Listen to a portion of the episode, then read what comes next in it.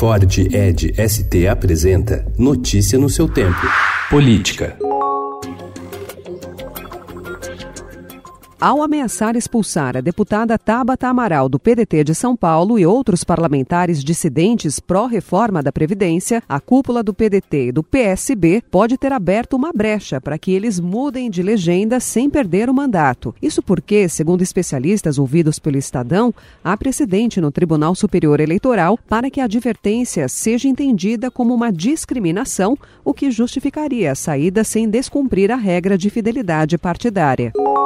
O presidente Jair Bolsonaro afirmou ontem não ter pressa para confirmar a indicação do filho, o deputado Eduardo Bolsonaro, do PSL de São Paulo, para a Embaixada do Brasil em Washington, nos Estados Unidos. O ministro das Relações Exteriores, Ernesto Araújo, confirmou que o pedido diplomático para que Eduardo seja nomeado embaixador já foi enviado ao governo americano. O chanceler demonstrou convicção de que a nomeação será aceita. Em relação ao agremã, sim, foi pedido. Estamos à espera da resposta né, americana. Como eu digo, enfim, esse pedido de agremã é uma coisa que corre de acordo com a praxe eh, diplomática, até por seus canais próprios. Mas reitero a, a minha grande certeza de que a, a, ser concedido esse agremã pelo governo americano, que o Eduardo Bolsonaro seria um extraordinário embaixador em Washington. Eduardo ainda precisa passar por uma sabatina no Senado e ter seu nome aprovado em duas votações na Casa. Só então é que poderá ser oficialmente designado para assumir a representação diplomática.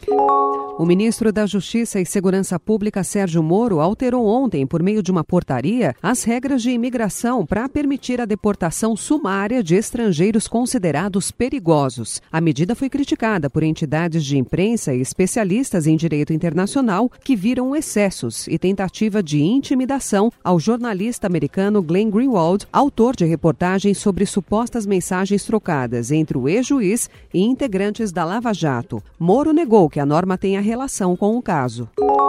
Um dos presos, sob suspeita de ter hackeado telefones celulares de autoridades, Walter Delgatti Neto, conhecido como Vermelho, disse em depoimento à Polícia Federal que fez contato com o jornalista Glenn Greenwald, do The Intercept Brasil, por meio da ex-deputada federal Manuela Dávila, do PCdoB. Em nota, Manuela disse que em maio seu aplicativo Telegram foi invadido e confirmou que repassou ao invasor do seu celular o contato de Greenwald. Delgatti Neto prestou depoimento à APF na terça-feira passada. O conteúdo foi revelado ontem pela Globo News. Notícia no seu tempo. É um oferecimento de Ford Edge ST, o SUV que coloca performance na sua rotina até na hora de você se informar.